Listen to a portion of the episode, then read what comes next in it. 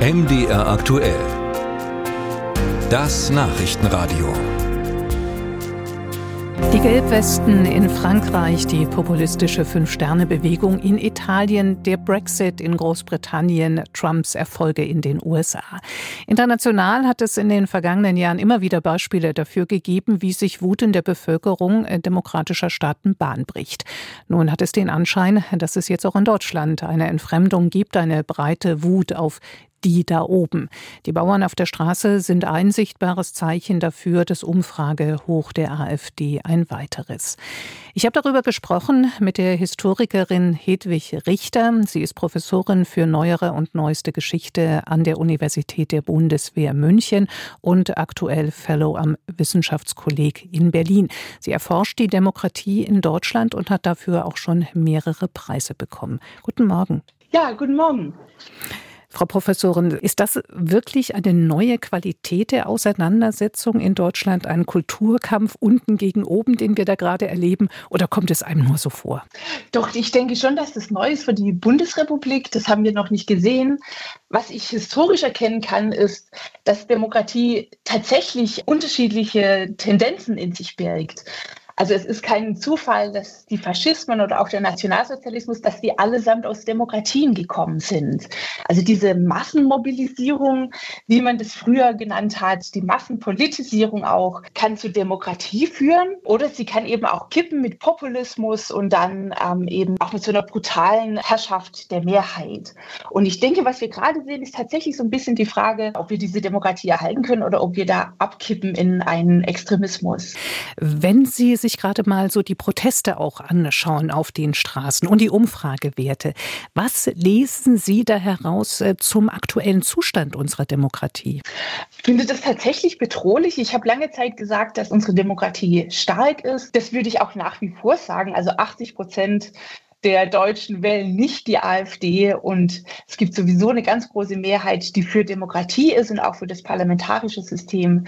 Aber was wir jetzt erlebt haben, auch mit dieser Geschichte, wo die Rechtsextremen dann auch unter großer Beteiligung der AfD etwa so etwas ist für Massendeportationen, das hat eben dann überhaupt nichts mehr mit unserer Demokratie zu tun. Und es erschreckt mich, dass das nicht viel mehr Menschen erkennen, dass unsere ganze Freiheit, unsere Sicherheit, unser Wohlstand, dass das auf einem System beruht, das eben überhaupt nicht vereinbar ist mit ähm, solchen Fantasien von einer homogenen Volksgemeinschaft und ähm, von so einer unwahrscheinlichen Brutalität und Grausamkeit, die dahinter steckt.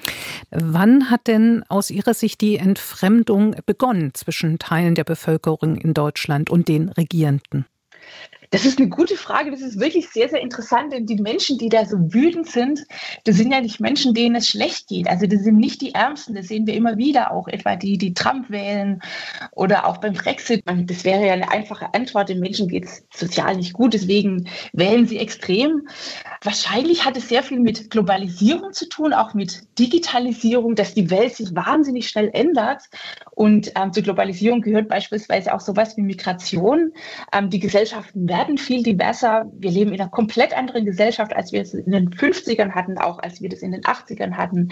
Homosexualität ist weithin anerkannt und das wird eben von der Minderheit als hochproblematisch betrachtet. Und die erleben eben diese Veränderungen auch als eine Kränkung, als einen Angriff auf ihre Identität.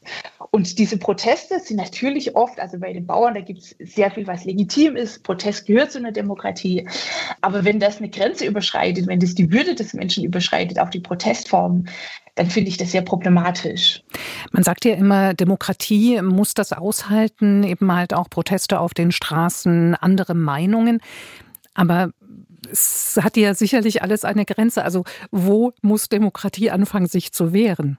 Ja, das ist wirklich eine sehr gute Frage. Also das will ich auch noch mal deutlich machen. Es gibt natürlich einen ganz großen Unterschied zwischen Protestierenden, auch welche, die für das Klima protestieren und, und die Demokratie muss da wirklich vieles aushalten, auch zivilen Ungehorsam und dann eben Rechtsextremisten, die ganz klar die Würde des Menschen attackieren, die ganz klar gegen unser Grundgesetz sind.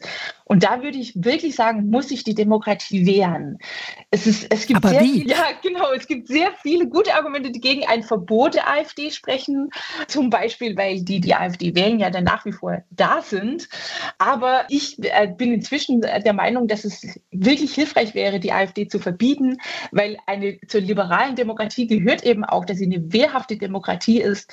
Und wenn sich eine Gruppe, wenn sich eine Partei, sogar auch Einzelmenschen, wenn die sich als wirklich Verfassungsfeinde erweisen und versuchen, gegen und die Würde des Menschen und gegen unsere Werte, gegen unsere Grundrechte zu kämpfen, dann ist es geboten. Manche sagen sogar, es ist die Pflicht dann, dass man ein Verbot dieser Partei ein Verfahren einleitet.